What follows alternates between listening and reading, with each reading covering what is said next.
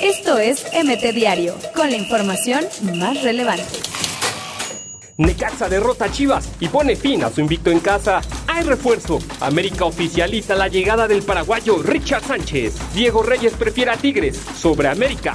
Kenistas se llevan el maratón de la Ciudad de México y hay nuevo récord femenil. Tigres señala crecimiento de fútbol femenil en México, pero aceptan distancias con otras ligas. Alexis Vega se lesionó calentando en el Chivas Necaxa. Oscar Pareja siente que el VAR afectó a Cholos.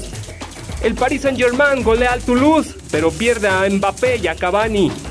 Veo a Messi hacerlo en el entrenamiento y le copié, dice Griezmann sobre el golazo.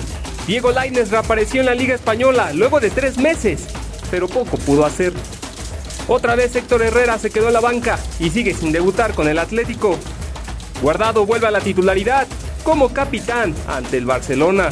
Esto es MT Diario, con la información más relevante.